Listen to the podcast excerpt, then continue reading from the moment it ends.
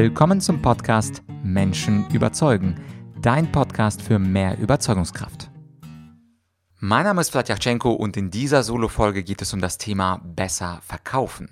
Es wird gehen um die fünf Phasen eines Verkaufsgesprächs und um die fünf besten Abschlusstechniken. Und du fragst dich wahrscheinlich, hm, warum geht es denn heute um das Thema besser verkaufen? Es gibt zwei Antworten darauf. Die einfache Antwort, ich hatte jetzt zwei Tage ein Online-Verkaufstraining gemacht für ein Industrieunternehmen und habe gesehen, wie wichtig es ist, in einem Verkaufsgespräch zu wissen, in welcher Phase man sich da genau befindet denn in jeder der fünf Phasen braucht man eine ganz andere Kompetenz. Und zweitens, vielleicht kannst du dich erinnern an meine Podcast-Folge Nummer 25. Also es erscheint mir heute Lichtjahre entfernt zu sein. Und diese Podcast-Folge, die empfehle ich dir auch zu hören. Sie heißt Auch du bist ein Verkäufer. Und zwar argumentiere ich in jener Solo-Folge, dass jeder von uns, egal ob Angestellter oder Unternehmer oder ein Selbstständiger, dass wir alle Verkäufer sind und zwar Verkäufer von Ideen. Wir verkaufen zwar vielleicht nicht alle Staubsauger oder Brötchen,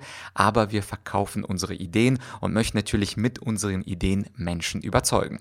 Und das Thema Menschen überzeugen kann man natürlich aus unterschiedlichsten Perspektiven ansehen. Wir haben schon sehr viele Dinge gehört über das Thema Rhetorik, über Argumentation, über das Thema Schlagfertigkeit und heute geht es eben um das Thema besser verkaufen. Auch wenn du also gar kein Verkäufer bist, betrachte diese Folge als das Verkaufen von Ideen und natürlich hör dir auch die Folge 25 an. Also, was sind nun diese fünf Phasen eines klassischen Verkaufsgesprächs? Erst einmal zähle ich sie auf und anschließend sage ich dir, worum und um welche Kompetenz es darum geht, wenn wir Menschen von unseren Ideen überzeugen wollen oder heute anders formuliert, wenn wir unsere Ideen besser verkaufen wollen. Und zwar Phase 1, Begrüßung und Smalltalk. Es geht also erst einmal darum, Sympathie aufzubauen. Phase 2, die Bedarfsanalyse. Das heißt also, was für eine Art von Argumenten braucht mein Gegenüber.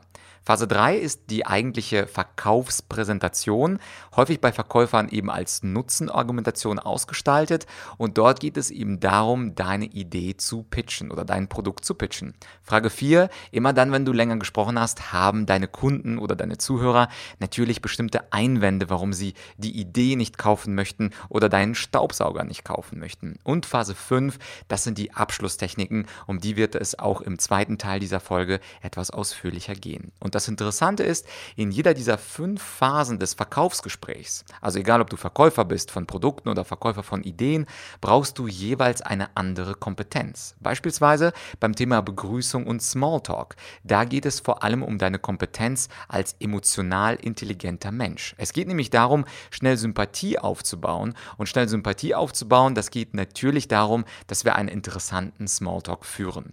Häufig, wenn ich Menschen frage, wie soll man Smalltalk führen, sagen sie, ja, man kann den Kunden ja sowas fragen wie, wie ist das Wetter bei Ihnen oder haben Sie gut hergefunden? Aber in Wirklichkeit ist das natürlich relativ langweilig, weil das machen alle und was alle machen, das ist natürlich auf Dauer nicht das, was uns oder unsere Kunden in Freudensprünge versetzt. Das bedeutet also, wie kann man interessanten Smalltalk aufbauen?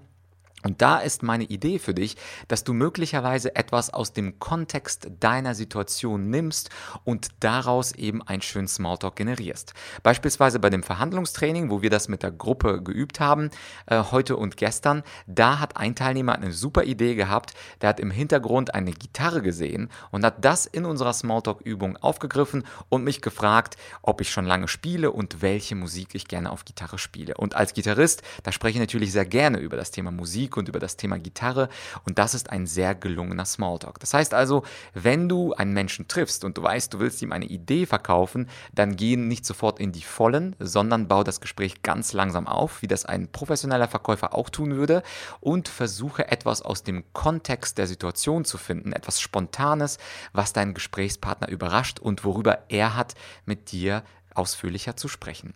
Nachdem man also ein bisschen Smalltalk ausgetauscht hat und du etwas Sympathie aufgebaut hast bei deinem Gegenüber, geht es um die Bedarfsanalyse. Und die Bedarfsanalyse oder auf Englisch Needs Analysis, da geht es darum herauszufinden, was für Schwerpunkte, was für Interessen hat dein Kunde oder dein Zuhörer und es geht darum, neugierig zu sein. Hier ist die äh, ganz entscheidende Kompetenz, die du zeigen kannst, die Fragekompetenz.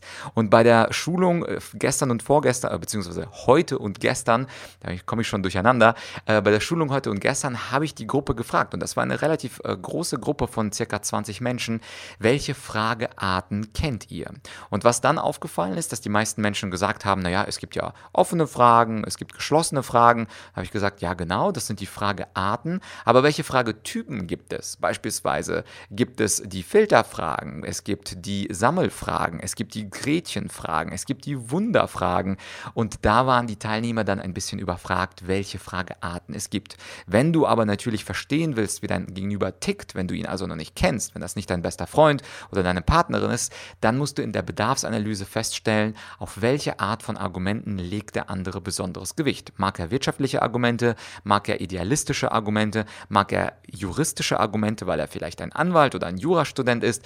Und in der Bedarfsanalyse stellst du also fest, was ist für ihn wichtig und da musst du natürlich gut Fragen stellen können. Nachdem du aber gut Fragen gestellt hast und weißt, was den anderen beschäftigt, geht es natürlich in Phase Nummer 3 um deine eigentliche Verkaufspräsentation. Also, wenn du Verkäufer bist, dann ist es dein Pitch für dein Pro Produkt, für deinen Staubsauger und wenn du einfacher Bürger bist, also ohne Verkäufer zu sein, dann geht es natürlich darum, Argumente zu finden, die für deine Position sprechen. Und das ist der klassische Bereich der Rhetorik. Rhetorik, Menschen überzeugen zu können über alle möglichen Themen. In dieser Phase 3 ist es sehr entscheidend, dass du natürlich gut sprichst, dass du deutlich sprichst und dass du Dinge auch schnell auf den Punkt bringst. Nachdem du gesprochen hast, ich hatte ja gesprochen, haben unsere Kunden, unsere Zuhörer dann bestimmte Einwände und sagen, na, das ist zu teuer, da habe ich kein Interesse, da habe ich ein anderes Angebot vorliegen. Oder wenn es keine echte Verkaufssituation ist, sondern eine Ideenverkaufssituation ist, dann sagen sie, na, da gibt es doch dieses Gegenargument und jenes Gegenargument und irgendwie kaufe ich es dir nicht ab. Und in dieser vierten Ebene, in dieser vierten Phase des Verkaufsgesprächs, da geht es dann darum, dass du die Einwände behandelst. Und hier ist natürlich das Thema Schlagfertigkeit sehr wichtig. Und häufig, wenn es dir auffällt, ist es bei Verkaufsgesprächen genauso wie allgemein in der Schlagfertigkeit. Meistens sind die Einwände dieselben. Es ist, wir haben kein Interesse, schicken Sie uns eine E-Mail, wir haben kein Budget. Und diese ähnlichen Einwände, die wird ein guter Verkäufer natürlich kennen. Und er wird zu diesen Einwänden natürlich sich vorgefertigte Antworten überlegen. Das ist clever, weil in der Situation, wo der Kunde dann sagt, naja, ich habe da kein Interesse, dann sagt er sofort eine schlagfertige Antwort darauf, beispielsweise meine Lieblingsantwort, ja, was interessiert Sie denn, Herr Kunde? Was wäre denn von großem Interesse für Sie? Und dann öffnen wir durch diese Frage natürlich eine weitere Kommunikation und dann sagt der Kunde, Thema A und B würden mich interessieren, aber nicht das, was Sie mir ange an, angeboten haben. Und das ist natürlich eine sehr schlagfertige Antwort. Für den Kunden wirkt sie sehr spontan und schlagfertig, aber im Grunde hat ein guter Verkäufer die zehn wichtigsten Einwände vorbereitet und diese zehn äh, wichtigsten Antworten darauf kennt er einfach auswendig. Und nachdem wir also die Einwandbehandlung bestanden haben, da geht es dann um Abschlusstechniken. Also im klassischen Verkauf geht es dann beispielsweise im Preisgespräch darum, dass man dann den Kunden überzeugt, wirklich die Unterschrift zu setzen. In einem Alltagsverkaufsgespräch, wo wir also Ideen verkaufen wollen, da kann es auch darum gehen, dass wir einen Menschen, einen Freund, einen Bekannten ins Handeln bringen, zum Beispiel Urlaub zu machen auf Madeira statt auf Mallorca. Und da sind die Abschlusstechniken genau die gleichen. Aber ich halte mich mal ganz kurz an die fünf besten, aus meiner Sicht besten Abschlussfragen. Und zwar Dinge, die du deinen Gesprächspartner fragen kannst, damit er ins Handeln kommt. Technik Nummer eins, und wir sind wie gesagt bei der fünften Phase, bei der Phase des Closing the Deal, also bei den Abschlusstechniken.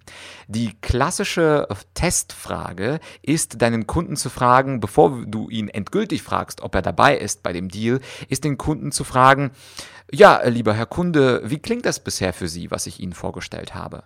Und das nennt man im Verkaufen eine Testfrage, weil da bietest du noch nicht den Vertrag direkt an, sondern mit dieser Testfrage möchtest du erstmal testen, wie all das klingt, was du bisher gesagt hast. Also eine sehr clevere Art, denn an dieser Stelle hat entweder der Kunde die Möglichkeit zu sagen, ja, das klingt doch ziemlich gut, dann kannst du weitergehen und ihm dann bestimmte Bedingungen deines Vertrags anbieten oder aber der Kunde sagt, naja, aber dieser eine Punkt mit äh, international, der hat mir nicht so gut gefallen.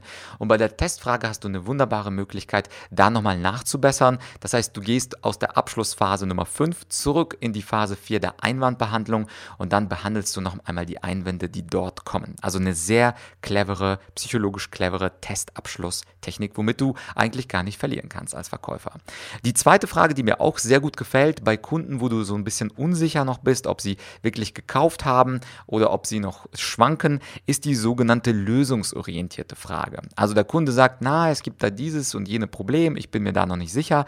Und die lösungsorientierte Frage ist die Frage, was muss denn passieren, damit wir gemeinsam ins Geschäft miteinander kommen? Also was muss passieren? Gibt es da bestimmte Bedingungen, die ich erfüllen muss, damit wir gemeinsam ins Gespräch kommen oder ins Geschäft kommen, besser gesagt.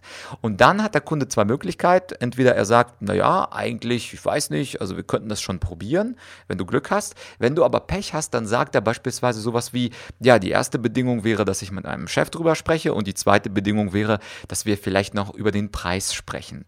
Und diese lösungsorientierte Frage, die habe ich lösungsorientiert genannt, weil sie natürlich sehr auf die Lösung ähm, ausgerichtet ist und sie will ja die Unterschrift des Kunden bekommen. Und das kannst du natürlich genauso im Privaten besprechen. Also wenn dein äh, privater Gesprächspartner sagt, naja, ich bin mir noch nicht sicher, ich weiß weiß noch nicht, dann kannst du genauso die gleiche Frage rausholen und sagen, ja, was müsste denn passieren, damit wir statt auf Madeira auf Mallorca fliegen?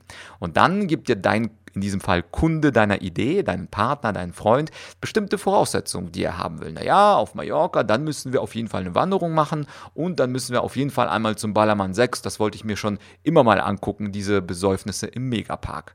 Und dann kannst du natürlich selber mit deinem Verhandlungsgeschick entscheiden, was davon du akzeptierst und was davon du nicht akzeptierst. Aber die Grundidee ist auf jeden Fall, die Bedingungen abzuholen, zu denen der Deal dann möglich wäre. Die dritte Technik, das wäre die direkte Suggestion Suggestivfrage, also wo du etwas schon sicherer bist, äh, dass dein Kunde oder dein Gesprächspartner dir zustimmt. Und äh, die direkte Suggestivfrage, sie funktioniert wie folgt. Da kannst du fragen, nachdem nun, Herr Kunde, alle Fragen geklärt sind, dann können wir doch gleich ins Geschäft kommen, stimmt's? Und diese Formulierung ist natürlich auch sehr, sehr schön. Sie ist aber ein bisschen gefährlicher. Das heißt, da musst du dir schon relativ sicher sein, dass der Kunde auf deiner Seite ist, weil mit so einer Frage stimmt's, alle Fragen sind doch geklärt, da suggerierst du natürlich, dass alles in Wirklichkeit geklärt ist. Und dann, wenn das nicht der Fall ist, dann kann es sein, dass der Kunde natürlich etwas böse sein wird und sagt, na, es sind bei weitem noch nicht alle geklärt, äh, Fragen geklärt, Herr Verkäufer. Also da sind sie ein bisschen zu vorschnell. Das heißt, bei dieser direkten Suggestivfrage musst du ein bisschen aufpassen, aufpassen, dass du sie nicht zu früh stellst. Aber wenn du Glück hast und sie im richtigen Moment stellst und suggerierst, dass alles geklärt ist, dann hast du natürlich gute Chancen, um die Unterschrift zu bekommen. Dann die Technik Nummer vier, sie ist sehr ähnlich mit der äh, direkten Suggestivfrage. Das ist die Als-Ob-Frage. Und zwar sagst du am Anfang deiner Frage, ja, es sieht so aus, als ob wir uns einig sind, Herr Kunde. Wollen wir dann heute gleich ins Geschäft kommen?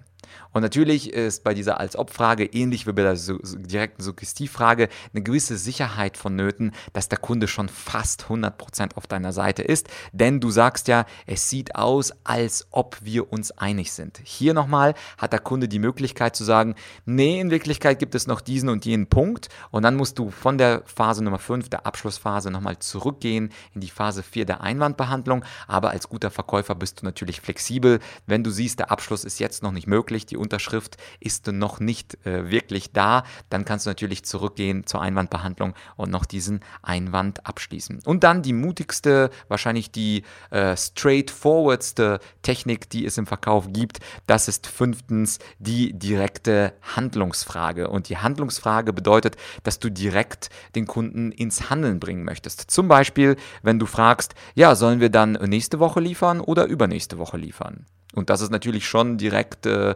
relativ klar, dass wenn der Kunde darauf etwas antwortet, dass du dann den Deal unter Dach und Fach gebracht hast. Oder natürlich auch, äh, wenn du zwei Optionen oder zwei Produkte hast, sagen wir zwei Staubsauger, einen teuren, einen nicht so teuren. Ja, ähm, Herr Kunde, bevorzugen Sie dann die Option 1 oder die Option 2, den einen Staubsauger oder den anderen Staubsauger.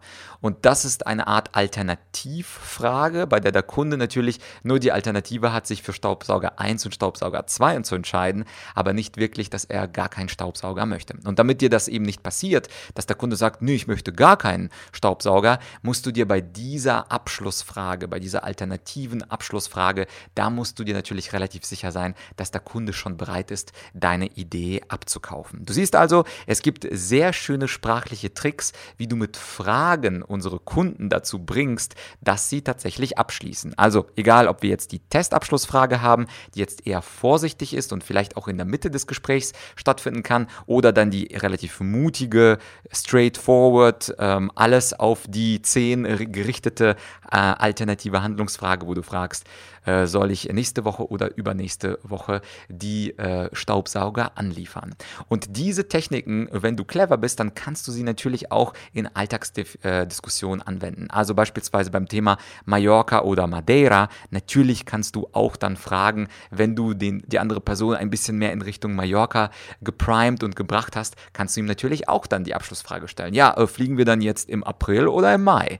Und dann äh, wird natürlich dein Gesprächspartner, wenn du die anderen Phasen gut durchgebracht hast, wird er natürlich sagen, ja, dann fliegen wir doch im Mai. Und dir kann es egal sein, denn du wolltest ja gar nicht auf Madeira, sondern eben auf Mallorca. Das heißt also, wir können von Verkäufern lernen, dass ein Überzeugungsprozess in diesen fünf Phasen stattfinden kann. Ich wiederhole sie nochmal ganz kurz für dich. Phase 1 Begrüßung Smalltalk, Phase 2 Bedarfsanalyse, was ist für den anderen wichtig. Phase 3 der Pitch, die Verkaufspräsentation, deine Argumente Argumente für Mallorca versus Madeira. Äh, Phase Nummer 4, die Einwandbehandlung. Was sagt unser Gesprächspartner, was dagegen spricht? Und das müssen wir natürlich aushebeln mit schlagfertigen Antworten. Und Phase 5, das ist tatsächlich dann das äh, Abschlussgespräch, wo du mit diesen fünf Abschlussfragen begonnen bei der Testabschlussfrage über die als Ob-Frage bis hin zur Handlungsfrage, zur alternativen Fra Handlungsfrage, wo du dann wirklich die Antwort bekommst, die du dir wünschst. Und das ist in kurzer Form, also in a nutshell, entschuldige, dass ich ähm, äh, ein paar englische Wörter heute einpflanze, liegt einfach nur daran, dass ich zwei Tage das Training auf Englisch gemacht habe. Also in a nutshell, auf den Punkt gebracht, sind das die fünf Phasen und die fünf Abschlusstechniken, die auch du nutzen kannst. Und wenn du jetzt sagst, hey Vlad, ähm, das klingt ja ganz cool, obwohl ich gar kein Verkäufer bin, will ich trotzdem was über das Thema Verkauf erfahren, dann habe ich natürlich ein ganz nettes Angebot für dich. In einer Verkaufs- Solo-Folge darf natürlich ein Verkaufspitch nicht fehlen. Und zwar habe ich einen Online-Kurs zum Thema Verkaufen aufgenommen, der umfassend ist und wo du auch als Nichtverkäufer, aber als natürlich auch als Verkäufer ganz viel lernen kannst über das Thema fünf Phasen. Da gehe ich natürlich sehr viel tiefer rein in diese Kompetenzen zum Thema Mindset eines Verkäufers, zum Thema Pre-Sales, zum Thema After-Sales, also alles rund um das Thema Verkaufen. Und das, was ich jetzt äh, dieser, dieser Firma, diesem Unternehmen in zwei Tagen inklusive Übungen beigebracht habe, das erfährst du in viereinhalb Stunden. Das ist also ein richtig fetter Online-Kurs. Und in viereinhalb Stunden sage ich und spreche ich über alles, was dein Verkäuferherz so begehrt. Ich würde mich natürlich freuen, wenn du diesen Kurs ausprobierst. Der Link zu diesem Kurs, den findest du in der Podcast-Beschreibung. Klick drauf. Die ersten Lektionen sind wie immer bei meiner Online-Akademie freigeschaltet. Schau dir diese Lektion kostenlos ein, überzeuge dich von unglaublich guten Content, den ich da liefere. Und dann würde ich mich natürlich freuen, wenn du das Thema Verkaufen auch von mir lernen würdest. Die fünf Phasen des Verkaufs, Pre-Sales, After-Sales und was es sonst noch alles gibt. Das war es also für heute. Schau dir diesen Online-Kurs an und wenn das deine allererste Folge war, dann wisse, dass ich natürlich regelmäßig Folgen poste. Das heißt, abonniere gerne diesen Podcast und wenn dir diese Folge gefallen hat, dann kannst du dich bedanken bei mir in Form einer Rezension, in Form einer 5-Sterne-Bewertung und einem netten Kommentar, denn dadurch kommt natürlich der Podcast noch mehr in die Sichtbarkeit und ich kann noch mehr Leute damit erreichen und meine Tipps viel mehr Leuten weitergeben. Für heute war es das. In der nächsten Woche, da erwartet dich etwas Thema Interview. Es wird also Zeit für einen Interviewgast. Ich wünsche dir auf jeden Fall ein schönes Wochenende und nächstes Mal, da treffen wir uns dann mit einem spannenden Gast. Also noch ein Grund, um den Podcast zu abonnieren. Wir hören uns bald, nämlich am kommenden Dienstag. Bis bald, dein